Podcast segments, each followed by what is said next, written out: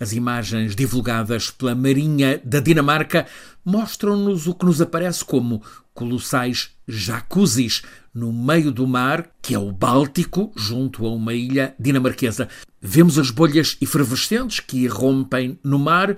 O que põe aquele mar assim em ebulição é gás. Identificam-nos que CH4, o metano, que sabemos desde os primeiros anos de escola ser muitas vezes mais nocivo para o aquecimento do clima do que o CO2. Aquele gás solta-se para a atmosfera, causa efeito de estufa é uma bomba climática. A informação oficial escandinava que acompanha as imagens acrescenta que aqueles tais jacuzzi gigantes na superfície do Báltico têm diâmetro de, num dos casos, 200 metros, no outro, à volta de mil, mil metros.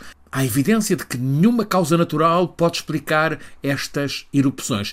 Elas resultam necessariamente de explosões nos tubos das agora muito discutidas condutas Nord Stream 1 e 2 do gás natural da Rússia que alimentava a Alemanha e a vizinhança na Europa Central. As condutas estão lá no fundo, no abismo, a 70 metros de profundidade. São duas, vamos chamar-lhes artérias, que constatamos serem muito frágeis da rede submarina que forneciam a energia necessária à Europa Central. Passaram três dias sobre as explosões e sobram-nos incertezas. O mistério cresce a partir do que está nos diagnósticos preliminares tem de ter sido sabotagem, aponta um conselheiro de segurança do presidente dos Estados Unidos da América. Ato deliberado, reforça Josep Borrell, porta-voz diplomático da União Europeia. De Moscovo pedem Conselho de Segurança da ONU, já marcado para amanhã, o Kremlin vê mão americana na origem destas explosões. Surge a pergunta: se foi sabotagem, interessa a quem? Um especialista em energia, Puk Vang Nguyen, investigador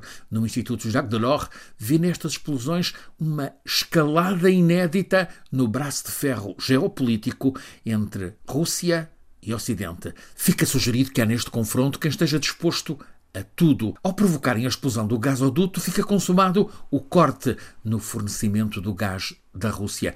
Mas fica também mostrado que ataques idênticos Presume-se que, com drones submarinos, também podem colapsar, por exemplo, as comunicações digitais, os milhões e milhões de quilómetros de fibra óptica submarina que são sistema nervoso central do nosso mundo globalizado.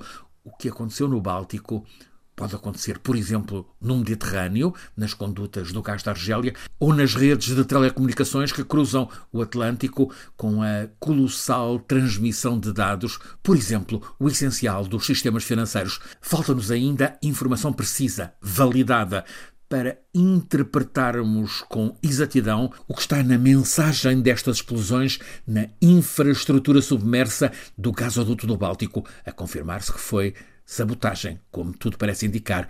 O receio que se instalou nestes últimos três dias é o de que a guerra na Ucrânia possa ter extensões sobre infraestruturas do nosso dia a dia. O que para já sabemos é que o cordão umbilical que ligava a Rússia à Europa, com fornecimento de gás, Nord Stream 1 e também o 2, está cortado, mas também ficamos a saber como estamos vulneráveis perante uma guerra híbrida com sabotagens nos fundos marinhos.